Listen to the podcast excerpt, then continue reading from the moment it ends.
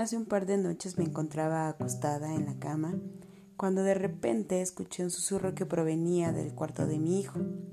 Conocía ya perfectamente la rutina. Ese gemido silencioso pronto se convertiría en una petición para mamá. Vuélvete a dormir, pensé. Cuando ese gemido se convirtió en palabras, mi hijo hizo una petición un poco extraña y diferente a otras noches. Y lloró. Ups. ¿Qué hice después? Le di lo que pedía, el teléfono. Por supuesto, no quería que siguiera llorando. ¿Qué hice después? La verdad es que traté de justificarme con el argumento de que trabajé ocho horas o más y que estuve eh, realizando otro tipo de actividades, además de que tenía que despertarme temprano al otro día. La verdad es que eran las 3 de la mañana y solo quería dormir. Y si debía intercambiar mi sueño por dejar que mi hijo viera 30 minutos más de su película preferida, que así fuera. Como muchas otras mamás, a menudo me pregunto cómo es que hago todo al mismo tiempo. Y para mí todo incluye trabajar, limpiar la casa, ir de compras, tener la casa adecuada para mi hijo, estudiar y prepararme para cualquier otra acción que no esté dentro de los planes del día. Y honestamente no siempre es perfecto. Y aunque mi estilo de vida podría no funcionar para muchas otras personas, funciona para mí. Y esa es la clave para mantener mi cordura. Priorizar lo que para mí me funciona y para mi familia. Todos, absolutamente todos los papás están ocupados siempre. Creo que esa es la naturaleza de criar a otra persona. Y a medida de que mi familia y yo encontramos nuestro ritmo en un horario impredecible, estas son algunas cosas que nos han ayudado a que funcione. 1. Organizar mi tiempo. Si hacer muchas cosas a la vez es una habilidad, dividir el tiempo es un arte. No hay forma de que yo pueda dar el 100% de mí en todo lo que hago todo el tiempo, pero sí puedo dar el 100% de mí en una cosa a la vez. Diariamente elaboro mi horario para que tenga tiempo de enfocarme en mis prioridades. Por ejemplo, me levanto antes que mi hijo lo haga para poder hacer ciertas tareas y cuando él se despierta, cierro todo y me dedico exclusivamente a él.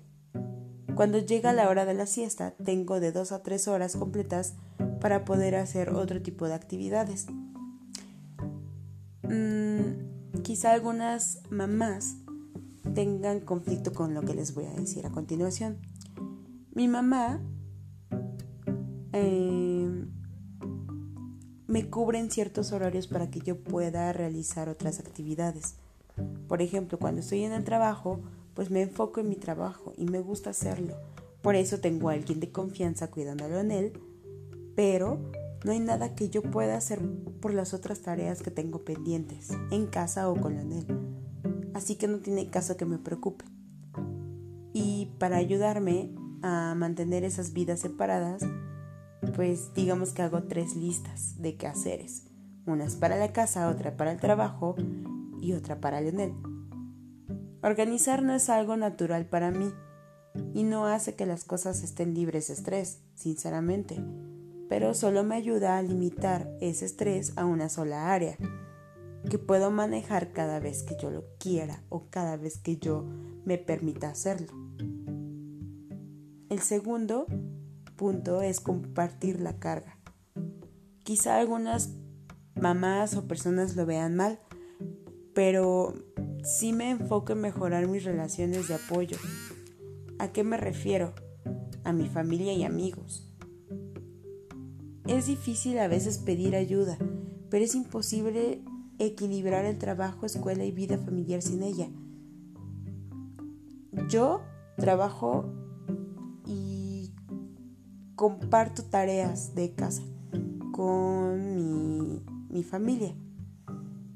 Y usualmente, pues los papás hacemos eso junto con otras familias y bueno, aprender a decir que sí de vez en cuando las personas este, llegan a ofrecer esa ayuda, pues también es una de las lecciones más difíciles de la paternidad, pero una de las mejores cosas que yo he hecho. El tercer punto es mi es no es una competencia. Eh, estamos acostumbrados a competir entre nosotros. En muchas formas, la maternidad es una de las cosas más competitivas dentro de cualquier ámbito. Cuando me convertí en mamá por, por gusto, sentí una presión horrible por ser la mamá perfecta.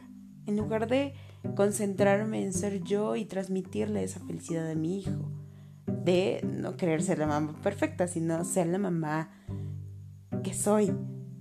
Vi imágenes de, de fiestas en Facebook, de baby shower, de bienvenida para el bebé, de cómo debía de ser su habitación, de muchas otras cosas que solamente hace, mm, sí exigirnos, pero es tener ese estrés de ser la, la mamá perfecta.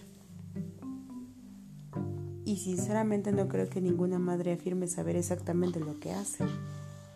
Pero aprende a reconocer las cosas que nunca haré bien. El cuarto punto, el cuarto consejo es encontrar tiempo para relajarse. De vez en cuando veo series, ceno con mi familia, este, con mis amigos, salgo de vez en cuando, intento hacerme un arreglo en las manos, una mascarilla, un arreglo en los pies. Y soy la más feliz cuando soy productiva. Así que incluso en mi versión de relajamiento, que podría ser extraña para otras personas, pues veo televisión mientras doblo tele, este, mientras doblo ropa, veo eh, algunas publicaciones en redes sociales mientras, este, no sé, estoy comiendo, escucho música mientras me baño y este tipo de multitareas no le da ninguna de mis prioridades menos de lo que se merecen. Incluso cuando no programo algunas horas a la semana para cargar energía, lo noto. Y las personas a mi alrededor también lo notan. El quinto punto es tomarse las cosas con calma. El mejor consejo que obtuve antes de tener a, mi hijo es no todo es algo serio. Me gusta pensar en mí como persistente. Mi familia quizá elija otra palabra, pero aprenda a relajarme, a apartarme de mis planes cuando es necesario. Tengo una ventaja. La razón por la que estoy ocupada no es que tenga múltiples trabajos o muchas cosas que hacer para poder subsistir. Parte de lo que hace a mi horario manejable es que disfruto las cosas que ocupan mi tiempo. La maternidad es una de las cosas que me hacen la mujer más feliz. Al igual que el trabajo, al igual que ir de compras, que lavar los trastes. Son cosas que no valoramos, pero realmente a mí me hacen muy feliz. ¿Tú cómo equilibras el trabajo, la paternidad y otras responsabilidades.